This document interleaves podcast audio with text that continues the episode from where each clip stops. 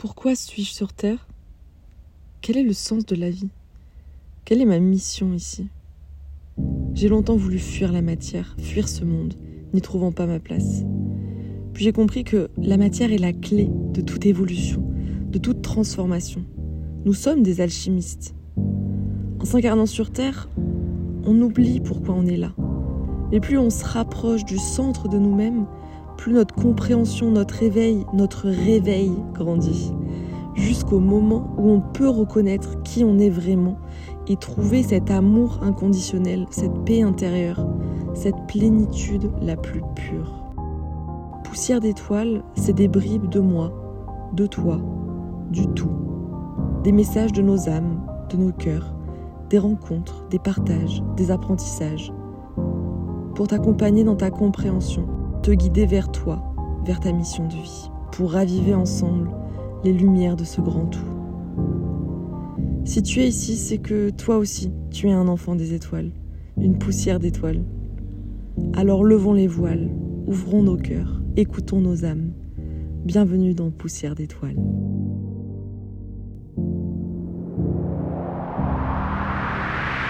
Bonjour à toutes et à tous, je suis super contente de vous retrouver aujourd'hui dans ce nouvel épisode. C'est un épisode que je voulais vous faire depuis je pense au moins bah, bientôt deux ans en fait. Parce que c'est l'épisode où je vais vous raconter mon changement de vie comment je suis passée de ma vie parisienne, CDI, métro, boulot, dodo, euh, à euh, la vie d'artiste, d'artiste aventurière, la vie que j'ai choisi de créer en fait, et la vie qui me rend heureuse. Euh, je vais vous parler de mon parcours, mon parcours qui m'a amené à quitter tout ça, et puis le parcours qui m'a amené à trouver ma voie. En plus, ça rime, donc c'est parfait.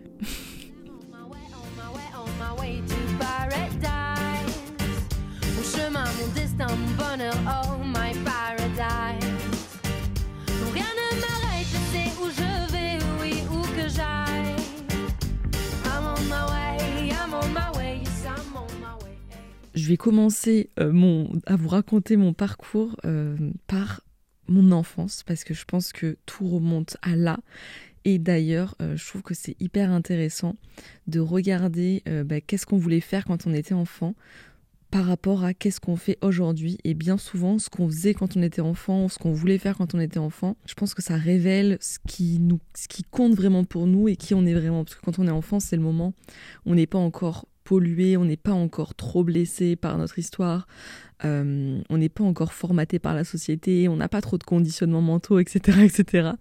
Et je pense que les rêves qu'on a quand on est enfant, ils révèlent bien ce qu'on, qui on est. Moi, quand j'étais enfant, je voulais être, euh, préparez-vous, je voulais être à mi-temps maîtresse pour clown et pompier. Donc aujourd'hui, après, avec le recul, je me rends bien compte que j'ai pas envie d'être maîtresse pour clown pour de vrai, ni pompier pour de vrai, parce que déjà, enfin, pompier, je pourrais pas. Je pense que je suis trop sensible et que je pleurerai tout le temps. Mais euh, en, l'analysant, je me rends compte que le côté maîtresse pour clown, ben, il y a le côté transmettre, divertir, apporter du bonheur aux gens, apprendre, euh, guider, euh, aider. Et euh, pour le côté pompier, ben c'est ça, aider les gens. Euh, tout ça, c'est des trucs que j'ai analysé un peu et où je me suis rendu compte. Euh, donc, je vous dis ça, c'est 20 ans plus tard. Hein, je m'en suis pas rendu compte sur le moment ni pendant que j'étais en train de chercher ma voix, sinon ça aurait été trop beau. Mais je me suis rendu compte de tout ça un peu avec beaucoup de recul. Et ça m'a permis de me rendre compte de, qui j'étais vraiment. Puis je me rappelle que quand j'étais petite, par exemple, j'adorais faire des interviews. Genre, j'ai retrouvé des vidéos où j'interviewais euh, une copine, j'interviewais mon chat, mais on avait 10 ans, quoi. Et euh, les interviews sont ridicules, mais c'est beaucoup trop drôle. Où je faisais des petits spectacles à mes parents, où euh, je présentais la météo, genre j'étais un peu reporter, journaliste, etc. Et puis j'écrivais beaucoup d'histoires. Euh, j'adorais écrire, j'écrivais, j'inventais plein de choses, j'écrivais tout le temps. J'avais un, livre où j'écrivais des histoires, euh, pareil, des histoires abracadabrantes, plus du tout le style de choses que j'écris aujourd'hui. Mais mine de rien, c'était une manière, je pense, euh, ben, juste d'exprimer ce qui me plaisait. Et puis j'adorais aussi les activités manuelles, donc tout ce qui était activités créatives, peinture, sculpture, enfin pâte à sel à l'époque des choses comme ça. Et quand je regarde avec le recul 20 ans plus tard euh, ce qui me plaît maintenant, je me rends compte que oui, en fait, euh, la petite mélodie euh, de 5 ans, elle avait tout compris, elle savait très très bien ce qu'elle voulait faire. Et puis après, c'est le, tout le parcours dont je vais, que je vais vous raconter qui a fait que je me suis, je dirais pas perdue, mais éloignée de qui j'étais. Et qu'en fait, tout le travail maintenant que je mène, c'est de retourner à qui je suis et donc de retourner à cette petite mélodie avec la confiance en soi de la grande mélodie quand même et avec l'expérience de la grande mélodie. Pour moi, toutes les notions, la notion de développement personnel, c'est quelque chose qui me parle pas euh, parce que je le dis, je dis ce mot souvent, je dis oui, mon podcast c'est un podcast de développement personnel parce que c'est le mot marketing, c'est le mot qui parle à tout le monde. Mais pour moi, c'est vraiment plutôt du retour à soi en fait. Ce qu'on est, ce qu'on, le travail qu'on fait sur soi, c'est ça. C'est un travail de retour à soi, de dépoussiérage, d'enlever toutes les couches pour retrouver qui on est profondément. C'est pas un travail de développement, de, de grandir. Pour moi, c'est un travail de retourner à l'essentiel, à notre essence même. Et c'est justement euh, ça qui est intéressant quand on regarde qui on était quand on était petit et de se rendre compte que c'est vers ça qu'on est censé ça qu'on est censé aller. Quand on est libre entre guillemets d'une certaine manière, euh, libre intérieurement parce que on n'est pas encore pollué par la société. Et, et, bien souvent quand on est petit, on croit que c'est les adultes qui sont libres.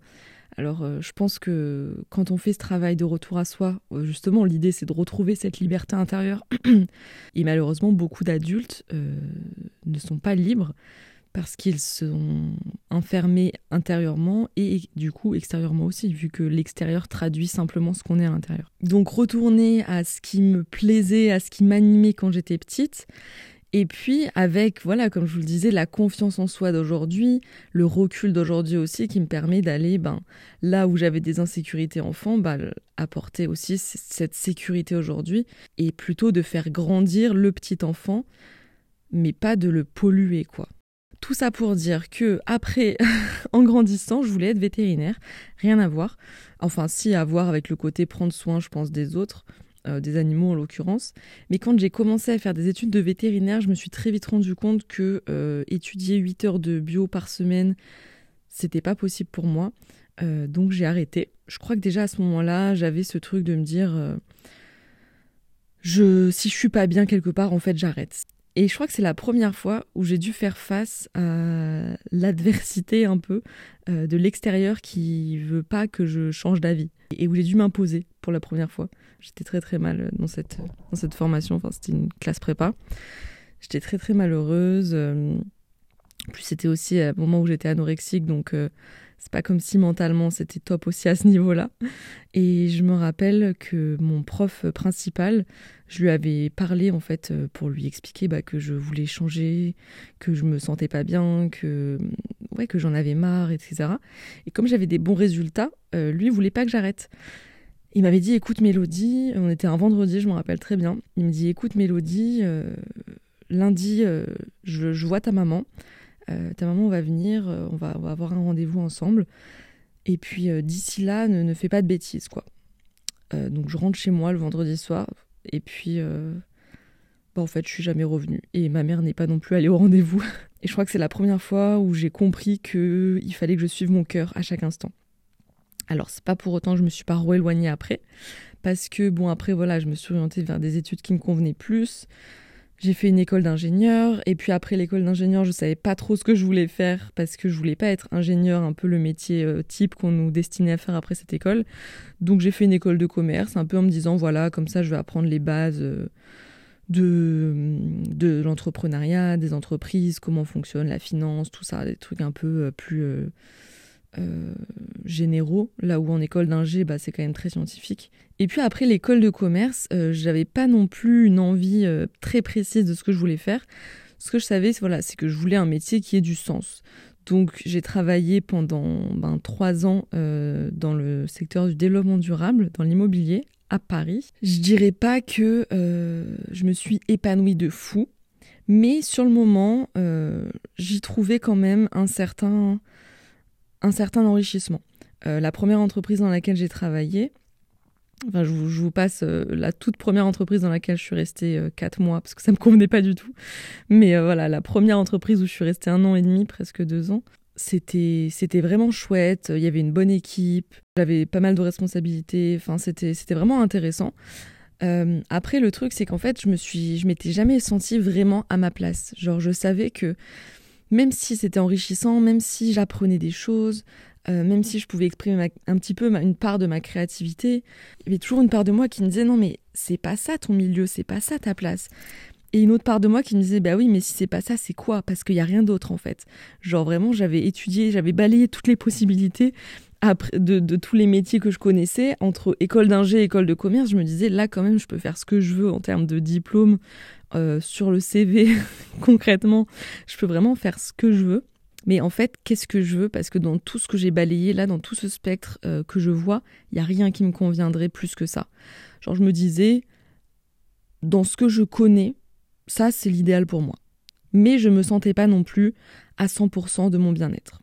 Et ça c'est euh, empiré dans, ma deuxième, dans la deuxième entreprise dans laquelle j'ai travaillé, où là, c'était à peu près le même style de poste, euh, sauf que peut-être en grandissant aussi, je m'affirmais un peu plus, j'étais un peu plus proche de ce que je voulais dans ma vie, euh, et je me rendais encore plus compte qu'un milieu comme ça, c'était pas ce qui me convenait, quelque chose de un milieu très financier, codé, très processé, pas du tout dans l'humain, avec pas de respect des humains, euh, beaucoup de masques, beaucoup d'hypocrisie. Enfin, je je me rendais bien compte que moi, c'était pas ça que je voulais. Et puis, la vie que j'avais, je voulais pas avoir cette vie de de speed quoi genre euh, si certains qui m'écoutent euh, ont ce, quotidien de métro boulot dodo vous savez très bien vous voyez très bien où ont eu vous voyez très bien de quoi je veux parler quand j'étais à Paris dans cette, dans cette vie-là, pour trouver mon équilibre, je me réveillais à 5h30 pour faire euh, une heure de sport avant d'aller au travail. Quand j'allais au bureau, bah, j'avais la, la, boule au ventre. Et je me rappelle très bien que quand le RER e arrivait, un jour sur deux, je me disais Ah, tiens,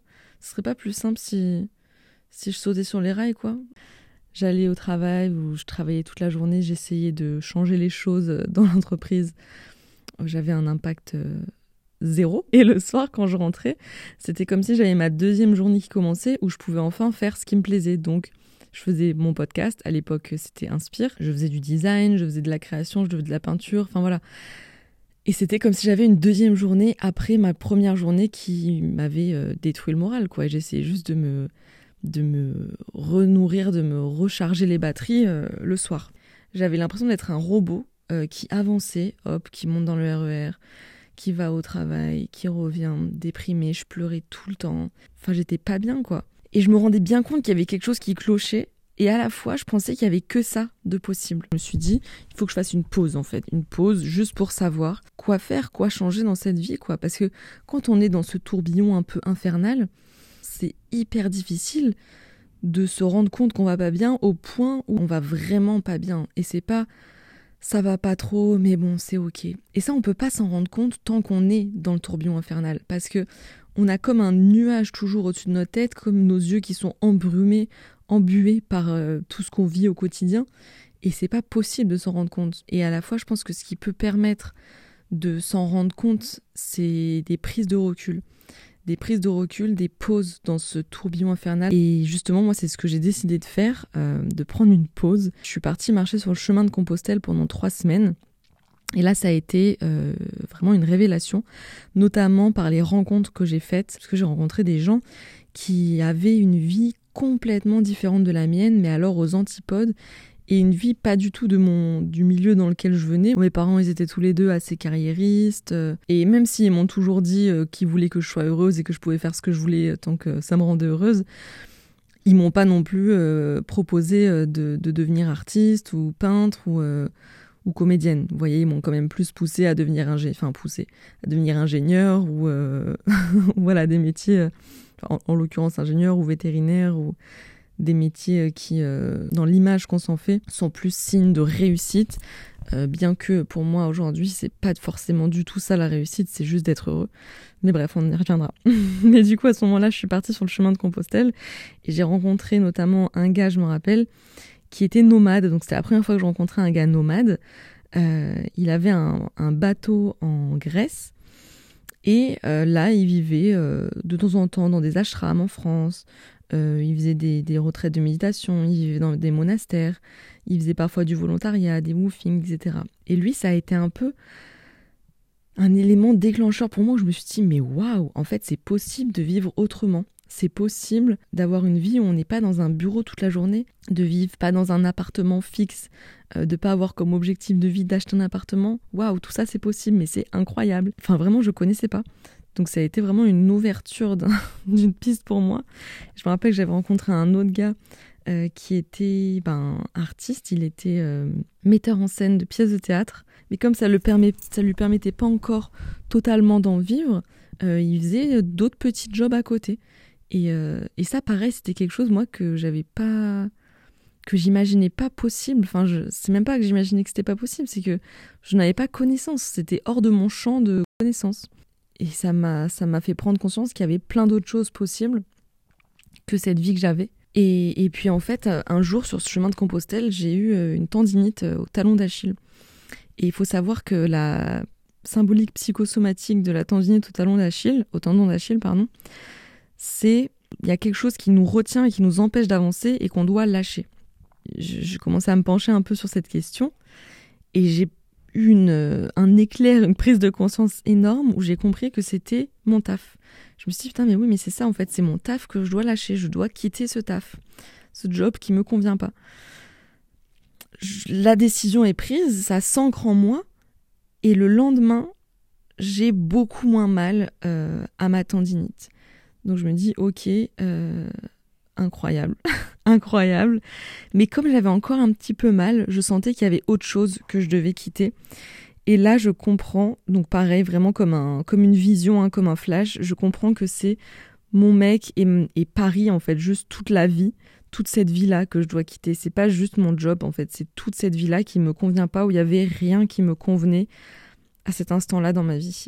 Et à ce moment-là, quand j'ai pris la décision de, de bah, de, quitter toute cette, euh, cet environnement dans lequel j'étais. Je vous assure, le lendemain, je me suis réveillée et j'avais plus du tout mal à mon tendon.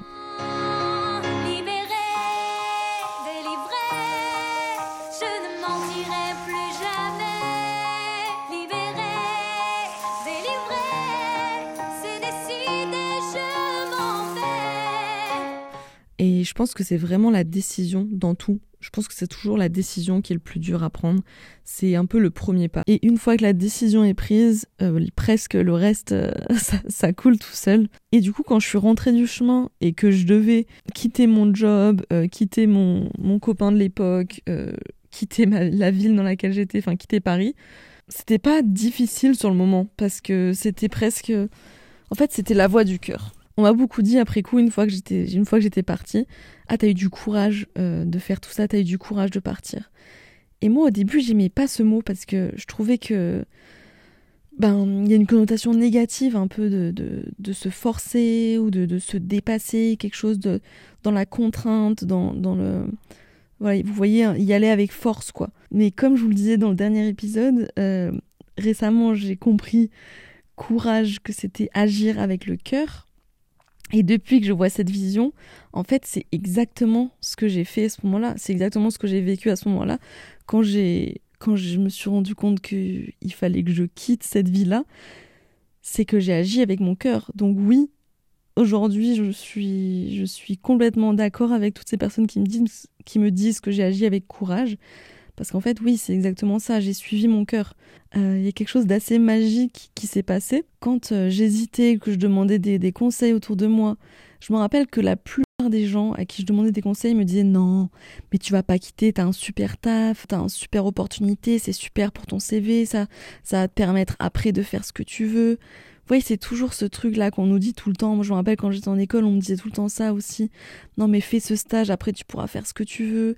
Finis cette école, après tu pourras faire ce que tu veux. Toujours après, après, après. Et, moi, j'en avais marre que ce soit toujours après tu pourras faire ce que tu veux.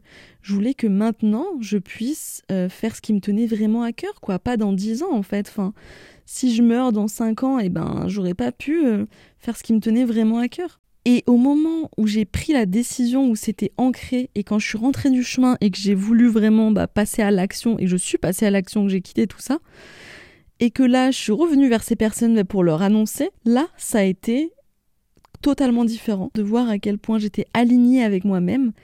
Les gens n'avaient, ne pouvaient plus rien me dire en fait, et ils étaient juste en mode waouh. Et je me rappelle d'une d'une personne euh, à qui j'avais demandé des conseils avant en lui expliquant voilà que j'étais pas bien etc et qui m'avait plutôt dit euh, mais non mais tu peux pas quitter ce job tu vas faire quoi derrière? Enfin c'est un peu c'est un peu fou quoi. Et à ce moment-là quand je l'avais appelé en lui disant euh, voilà je c'est décidé je quitte cette entreprise. Je me sens pas bien je sais pas encore ce que je vais faire mais je sais que je suis pas bien là.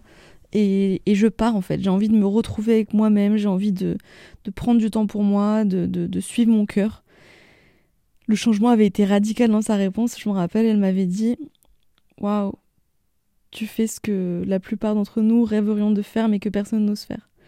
Et quand elle m'avait dit ça, je me suis dit Ok, donc en fait, c'est ça la clé c'est juste d'agir avec son cœur, de suivre son cœur. Et pour moi, ça, ça a vraiment été un sacré enseignement de se faire confiance et de suivre ben, son instinct malgré euh, les jugements, malgré euh, les incompréhensions des autres, etc. Déjà, personne ne peut vous comprendre parce que personne n'est vous-même à 100%. Personne n'a vécu votre histoire. Par contre, on peut accepter ce que vous décidez de faire. Et ça, pour accepter ce que vous décidez de faire, il faut déjà que vous-même vous acceptiez vos choix. Et je pense qu'à partir du moment où soi-même on accepte, enfin où nous-mêmes on accepte nos choix, on est en accord avec nous, les autres ne peuvent plus avoir aucun impact sur nous. Et, ça, je l'ai vraiment expérimenté. Souvent, dans les personnes qui me demandent des conseils ou, qui me posent des questions par rapport à mon changement de vie, on me demande mais comment euh, comment t'as géré le jugement des autres, les réactions des autres et tout. Et, c'est vraiment ça, je pense que j'ai envie de vous, vous partager aujourd'hui, c'est que à partir du moment où vous vous êtes aligné avec vos décisions, les autres ils auront plus aucun impact sur vous. Ça ne vous affectera plus du tout parce que vous, vous serez tellement aligné, tellement dans votre axe, tellement bien dans votre chemin, que ça pourra plus avoir d'effet, ce que les autres peuvent penser de vous. Et en plus, les autres, de vous voir autant aligné, aussi bien avec vous-même, ils verront bien que la vraie vie, c'est juste d'être aligné avec soi à chaque instant. Euh, je savais pas du tout ce que je voulais faire à ce moment-là. Mais je savais que je voulais me rapprocher de l'essentiel, me rapprocher de la nature, où j'ai envie de me reconnecter à elle. Et donc à ce moment-là, après avoir quitté justement ben, ce job, cette vie euh, parisienne qui ne me convenait pas, il y a une image que j'aime bien, c'est de se dire qu'en fait on a un axe. Euh, chaque humain, on a un axe, chaque âme, on a un axe qui est notre axe, qui est qui on est vraiment. Et dans nos expériences de vie, parfois on va s'éloigner de cet axe, un peu trop à gauche, un peu trop à droite.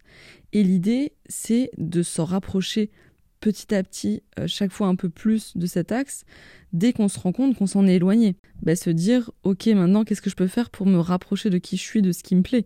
Et là, on se rapproche de notre axe. Et là, j'étais tellement, dans cette vie parisienne, j'étais tellement éloignée de mon axe, j'étais tellement éloignée de moi-même, qu'il a fallu que je prenne euh, le contre-pied le plus total je pense, le plus radical pour petit à petit revenir vers l'équilibre. Et prendre le contre-pied le plus total à ce moment-là, ça a été d'aller faire euh, du woofing, donc du volontariat dans un, dans un lieu écologique euh, dans les Pyrénées. Donc c'était en décembre 2021, dans la vallée d'Aspe, dans un tout petit village, dans une maison où on expérimentait plus que l'écologie, dans le minimalisme, la sobriété la plus totale, voire vraiment radicale. Euh, on mangeait exclusivement les légumes et les fruits du potager, quelques noix, quelques châtaignes. Également dans cette, dans cette notion de, de vivre avec moins, euh, en consommant le moins possible. On avait, on n'utilisait pas de chauffage, donc je vous laisse imaginer en plein hiver dans les Pyrénées. On était dans les montagnes, donc il neigeait également, pas de chauffage. On vivait les fenêtres ouvertes pour être plus en contact avec l'extérieur, avec la nature. Et d'ailleurs, ça c'est quelque chose qui était vraiment chouette. Le fait de, de vivre dans le froid à l'intérieur de la maison, ça coupe la frontière avec l'extérieur. Et vous savez, ces sentiments quand il fait froid dehors et que t'es au chaud à l'intérieur, t'as pas envie de sortir, tu sais. Mais là, vu qu'en fait il faisait limite plus chaud dehors, tellement il faisait froid à l'intérieur, il faisait presque meilleur dehors. Donc ça coupe la, barrière euh, que les humains ont créée entre la maison et, la, et le jardin, l'extérieur. Donc en soi, super, mais c'est vrai que le contraste a été euh, on ne peut plus radical par rapport à ma vie parisienne, euh, très confortable. enfin, vous voyez ce qu'est une vie parisienne. Du confort, des sorties, des restos, des trucs. Et puis là, je suis passée à tout l'inverse en fait. On avait juste une pièce qui était chauffée, qu'on chauffait le soir, on faisait un feu vers 18h euh, jusqu'au coucher. Ça nous permettait de nous réchauffer un peu et puis après on allait se coucher et moi je dormais avec euh, cinq couvertures. Puis la journée, euh, j'apprenais, voilà, on faisait de la permaculture, on faisait de la, du jardin. J'ai appris beaucoup sur les co-constructions, transformation d'aliments, enfin voilà, on, j'ai appris beaucoup de choses. Et je sais que ce premier lieu qui a été ben, d'un changement très très radical, c'était aussi, je pense, indispensable pour moi pour me faire découvrir quelque chose de complètement différent. Moi, en tout cas, je sais que c'est comme ça que je fonctionne. Parfois, j'ai besoin d'expérimenter des choses radicales, extrêmes, pour euh, comme si la vie était une grande palette de couleurs et que j'avais besoin de tester un peu toutes les couleurs pour trouver ma propre couleur. Vous voyez ce que je veux dire? Et donc là, c'est un peu ça. J'ai eu besoin d'aller tester quelque chose de de très très d'une couleur que j'avais jamais que je savais même pas qui existait quoi. Et, euh, et c'était tellement enrichissant, c'était tellement enrichissant de trouver ce, plaisir dans le fait de, de répondre à ses besoins par soi-même, de se recentrer vraiment sur euh, ce qu'on est capable de faire en tant qu'humain. Et moi, ça m'a, ça m'a été un, peu un électrochoc en fait de me dire waouh, tout ce que je suis capable de faire. Je m'étais jamais servi d'une perceuse avant ça. Hein. J'avais, j'avais jamais mis les mains dans la terre. Ma mère aime bien jardiner, mais moi, j'avais jamais mis les mains dans la terre. Et, ça a été un, un vrai, une vraie révélation de travailler avec mes mains, etc. Après, j'ai fait un autre volontariat dans un lieu qui s'appelle le campus de la transition, où là, je suis restée pareil un mois. J'ai beaucoup appris sur, bah, encore une fois, la permaculture, euh, le bricolage. Euh, et au fur et à mesure de, de, ces, de, ces, de ces différents volontariats, je rencontrais des personnes qui me ressemblaient tellement, où je me disais, bah, en fait, ok, je suis pas la seule à m'être sentie si différente dans cette vie qui me convenait pas. On est plein à chercher d'autres modes de vie, on est plein à chercher des, ouais, des modes de vie alternatifs qui nous correspondent, où notre sensibilité, notre humanité peut être mise en avant, peut avoir un, une utilité, et où c'est pas seulement un, un, handicap, parce que dans notre société, quand tu es hypersensible, euh, quand tu es hyper euh, humaniste, euh, ben, en fait, c'est presque un handicap parce que ça fait mal de voir à quel point les autres le sont peu, le sont voire pas pour beaucoup. Enfin, pas qu'ils le sont pas, mais qui mettent des masques pour ne pas l'être, quoi. Et, de rencontrer toutes ces personnes, de me rendre compte qu'il y avait plein d'autres modes de vie possibles, ça m'a ouvert les portes, mais quelque chose d'incroyable. Euh, d'ailleurs, au campus de la transition, euh, je crois que je vous en avais déjà parlé dans, dans, dans l'épisode sur les réseaux sociaux, là, qui m'a beaucoup parlé de Dieu, euh, et je crois qu'on a, on, a vraiment été connectés. On s'est vraiment connectés toutes les deux et, elle m'a beaucoup, beaucoup, beaucoup inspirée. En fait, elle, me disait des choses qui sur le moment résonnaient pas énormément et où maintenant, avec le recul, je me dis, mais oui. Genre, je me rappelle un jour, on, on marchait toutes les deux et elle me disait, mais tu vois, Mélodie, euh, Dieu est partout en fait. Dieu est dans les arbres, Dieu est en moi, Dieu est en toi. Parce que Dieu, c'est l'amour. Et l'amour est partout, tout est amour. Et vraiment, à ce moment-là, quand elle me disait ça, il y avait une part de moi qui était là, mais évidemment, mais oui. Et une autre part de moi qui me disait, mais quoi, je comprends rien, qu'est-ce qu'elle raconte et, et pourtant, ça m'a tellement éveillée, ça a tellement résonné en moi, et, et ça m'a aussi guidée sur mon chemin. Toutes ces rencontres, c'est aussi des personnes euh, qui me guident, qui nous guident un petit peu plus notre chemin. Si on reste tout le temps avec les mêmes personnes, en fait, on rencontre pas de nouveaux guides, on rencontre pas de nouvelles personnes qui peuvent nous éveiller, nous apporter des nouvelles, des nouvelles, des nouvelles choses dans notre vie.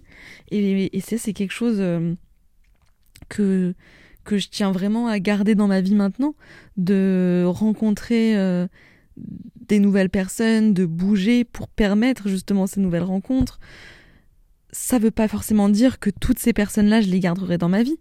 Mais parmi 15 personnes que je vais rencontrer, déjà, il y en a 10 qui vont forcément m'apporter quelque chose.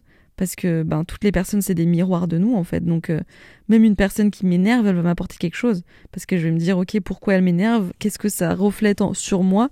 Pourquoi cette chose-là, ça m'énerve? C'est peut-être que en moi, j'ai un peu d'une part de ça qui m'énerve aussi en moi. Vous voyez? Et, parmi ces dix personnes qui m'auront apporté quelque chose, ben, il y en a peut-être deux où je vais me dire waouh, mais ça, c'est des rencontres pépites. Et, je sais que. Ben. Je sais qu'on va se revoir en fait.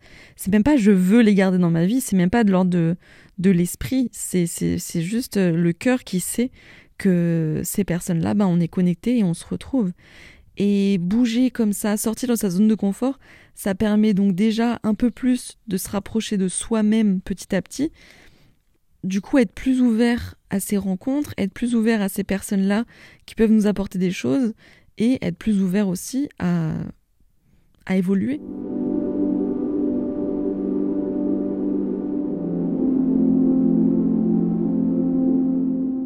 Après le campus de la transition, je suis allée à l'Aérium. Donc ça, c'est un écolieu euh, dans les Cévennes. Et je dirais que la, grosse révélation de, cette expérience-là, dans cet écolieu, ça a été ma, sensibilité aux autres dimensions, à ce qu'on ne voit pas, mais ce qu'on sent.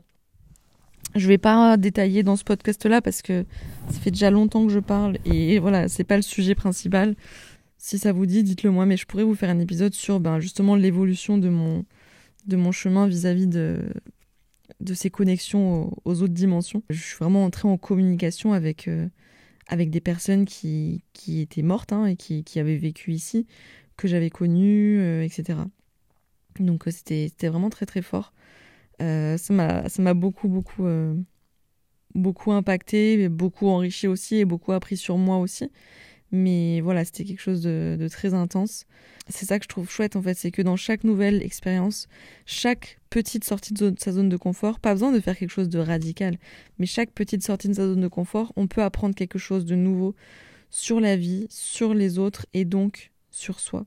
Après l'aérium, je suis allée dans un autre écolieu euh, qui s'appelle Sainte Camelle. Donc pour un, pour un volontariat de deux semaines, ça a été juste en fait la continuité de mes expériences précédentes où je rencontrais des personnes qui me correspondaient. Mais je me suis rendu compte que euh, j'étais à ma place, quoi. C'est la leçon que je retiens le plus de cette, euh, de cette aventure-là, enfin de cette expérience-là dans cet écolieu, c'est que tout est possible et qu'on est créateur de notre réalité.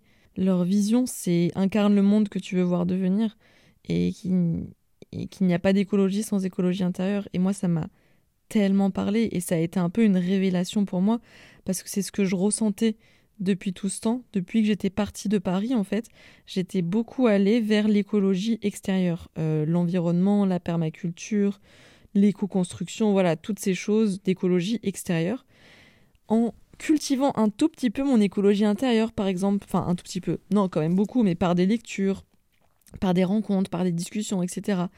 Et là, euh, d'aller dans ce lieu-là et d'entendre qu'il n'y a pas d'écologie sans écologie intérieure et de le voir précisément, concrètement, ça m'a beaucoup beaucoup touché. C'était exactement ce qui me parlait aussi en fait. Je veux de l'amour, de la joie, de la bonne humeur. Ce n'est pas votre argent qui fera mon bonheur. Moi je veux crever la main sur le cœur. Vous l'aurez compris, cette année, c'était cette année-là, c'était un peu euh, entre le moment où j'ai quitté Paris et euh, j'y reviendrai, mais le moment où j'ai commencé un peu ma nouvelle vie, euh, j'étais vraiment dans une phase d'expérimentation en fait. Une phase d'expérimentation que ce soit avec l'environnement, la nature, l'écologie euh, extérieure, l'écologie intérieure, les rencontres, la découverte de nouveaux modes de vie, euh, l'apprentissage sur moi, de creuser en moi, de regarder en moi, d'analyser mes comportements, d'observer mes comportements, de me cultiver aussi, d'apprendre, de lire et puis de m'écouter. Tout ça, ça a été une année très, très expérimentale à ce niveau-là. Et je pensais pas du tout à ce que je voulais faire après. Parce que je crois que cette année-là, elle m'a vraiment enseigné à me dire le après, il viendra si tu cultives bien ton maintenant.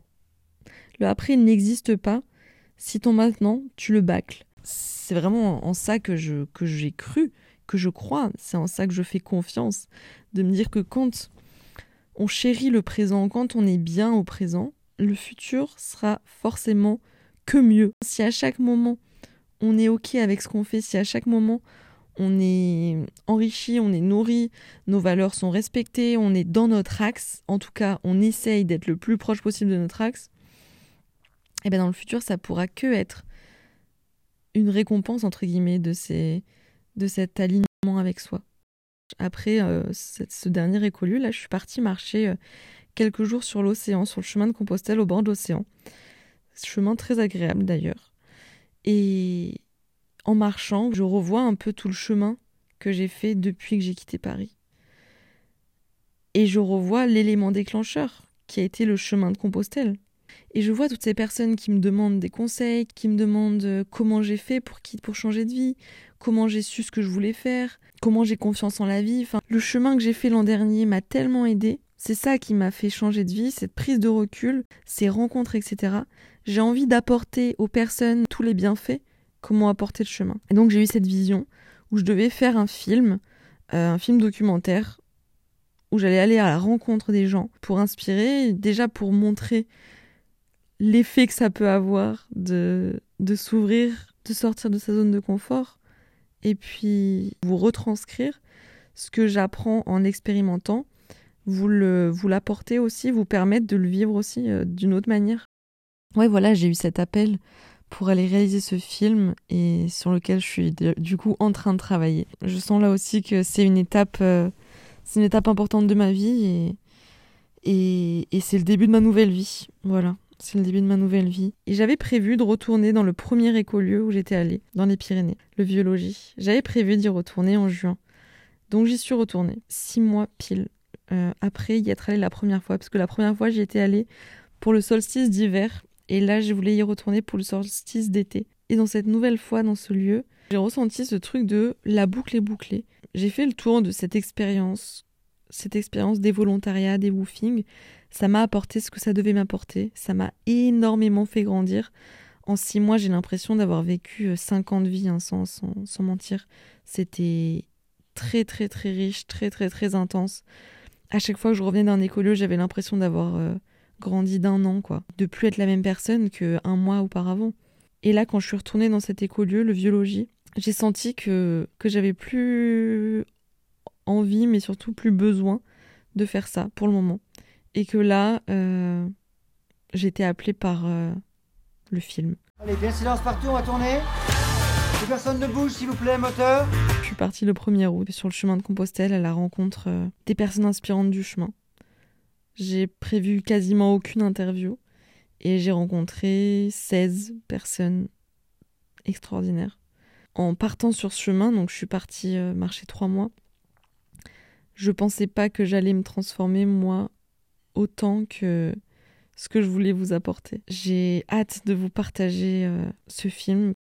Donc c'est vrai qu'après avoir quitté Paris, avoir quitté ce job qui me convenait pas, et d'être partie pendant voilà ces six mois où je suis allée faire des volontariats, euh, rencontrer des gens, m'ouvrir, m'ouvrir, apprendre de nouvelles choses, juste en faisant confiance, en suivant mon instinct, en écoutant euh, mon cœur et en parallèle en faisant un, un, travail aussi sur moi, en me remettant en permanence en question, en analysant tout le temps euh, ouais, ce que je ressentais, mes émotions, pourquoi ça, ça me touche, pourquoi ça, ça me touche pas. Ça m'a permis de m'écouter aussi de plus en plus, d'apprendre à m'écouter de plus en plus, d'apprendre à accepter les autres, à accepter les choses comme elles sont, et puis à aimer, je pense surtout, à aimer la vie, à aimer les autres, mais surtout à m'aimer moi.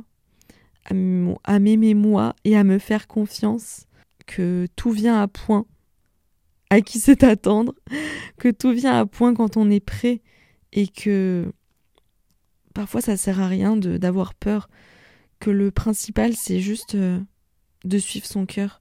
Parce que quand on suit son cœur, on va forcément au bon endroit.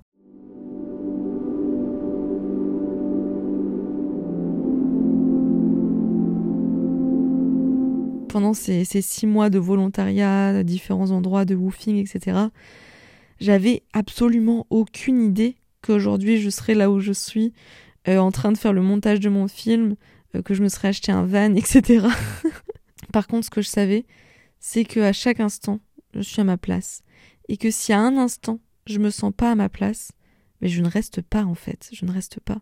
Et ça, et ça revient à cette image que, dont je parlais au début et que j'aime beaucoup, cette image de, de l'axe. Je pense que dans la vie, on est amené en permanence à être désaxé de notre propre axe, à être désaligné de nous-mêmes, et que le but du jeu, c'est de rester le plus aligné possible, ou alors de trouver, de se rendre compte le plus vite possible quand on en est désaligné pour pouvoir se réaligner. Et à chaque instant, de se demander, ok là, est-ce que je suis vraiment dans mon axe? Est-ce que là je suis vraiment aligné avec moi-même? Si c'est le cas, eh ben c'est parfait. Si vous sentez que vous êtes aligné mais que vous savez pas ce que vous allez faire demain, on s'en fiche. Parce qu'à partir du moment où vous restez aligné avec vous-même à chaque instant, si vous êtes aligné aujourd'hui, demain et après-demain, dans un an, vous serez aussi parfaitement aligné et même encore plus aligné. Et je trouve que ça, c'est une image vraiment chouette à avoir, de se dire que bah, c'est en travaillant aujourd'hui sur notre propre alignement, sur notre propre écoute de nous-mêmes, qu'on peut garantir demain le succès, la réussite, le bonheur, l'abondance, l'amour. C'est en étant aujourd'hui dans la pleine conscience, dans la pleine écoute de notre cœur, et pas de notre mental, pas de nos peurs, pas de nos conditionnements.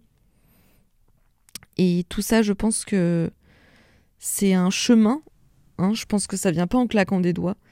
Parce que, comme je vous le disais, moi, après avoir quitté Paris, quand je suis allée dans ce premier écolieu euh, hyper radical, j'étais pas au plus proche de mon axe, mais j'avais besoin, vu que le, la, la, l'aiguille de mon axe était complètement à, à l'ouest, euh, j'ai dû aller de l'autre côté totalement pour petit à petit revenir le plus proche. C'est un peu comme un pendule, vous voyez qui bascule beaucoup d'un côté et de l'autre, et plus les oscillations, quand les oscillations sont grandes, quand l'écart avec le milieu est grand, parfois on est obligé d'aller dans un autre grand écart de l'autre côté pour petit à petit réduire l'écart jusqu'à être le plus proche de nous, de notre axe, du milieu, de notre milieu.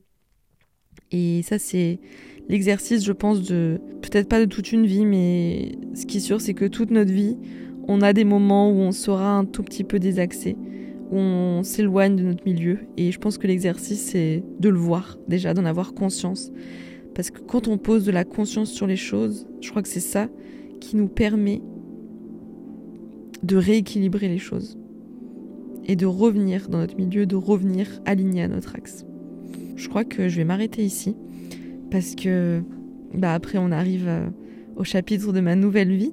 Et ça c'est un autre chapitre mais je clôt avec vous le chapitre de, ma, de mon année d'expérimentation. N'hésitez pas à envoyer ce podcast à une personne euh, bah, qui vous pensez que ça peut parler, peut-être une personne qui, qui doute dans son parcours, une personne qui se sent enfermée, qui voit pas trop ce qu'elle pourrait faire, juste pour lui montrer qu'il y a mille, mille chemins possibles. Et que le meilleur chemin, c'est celui qu'on prend maintenant, si tu te fais confiance. Si tu suis ton cœur, si tu écoutes ton cœur, tu prendras forcément le bon chemin. Et puis si vous souhaitez continuer l'échange euh, de vive voix, si ce que je partage résonne en vous et si vous souhaitez que je vous accompagne personnellement dans votre changement de vie, dans votre transition, pour dépasser vos peurs, dépasser vos limites, euh, vos propres conditionnements, et puis trouver enfin euh, justement cet axe, retrouver enfin votre propre alignement, votre milieu, et trouver ce qui vous rend heureux n'hésitez pas justement à me contacter. Je pourrais vous accompagner sur ce chemin-là. Merci d'avoir écouté Poussière d'étoiles, un podcast créé, réalisé et produit par Mélodie Mota. N'hésite pas à m'écrire sur Instagram ou par mail pour me partager tes réflexions suite à cet épisode ou si tu souhaites que je t'accompagne personnellement dans ton chemin pour te libérer de tes blocages, de tes peurs et enfin créer la vie dont tu rêves. Pour ne pas louper les prochains épisodes, n'oublie pas de t'abonner sur ta plateforme d'écoute préférée. Tu peux aussi laisser une note ou un petit commentaire. Tu n'imagines pas à quel point ça me donne de la force. À très bientôt, chère étoile.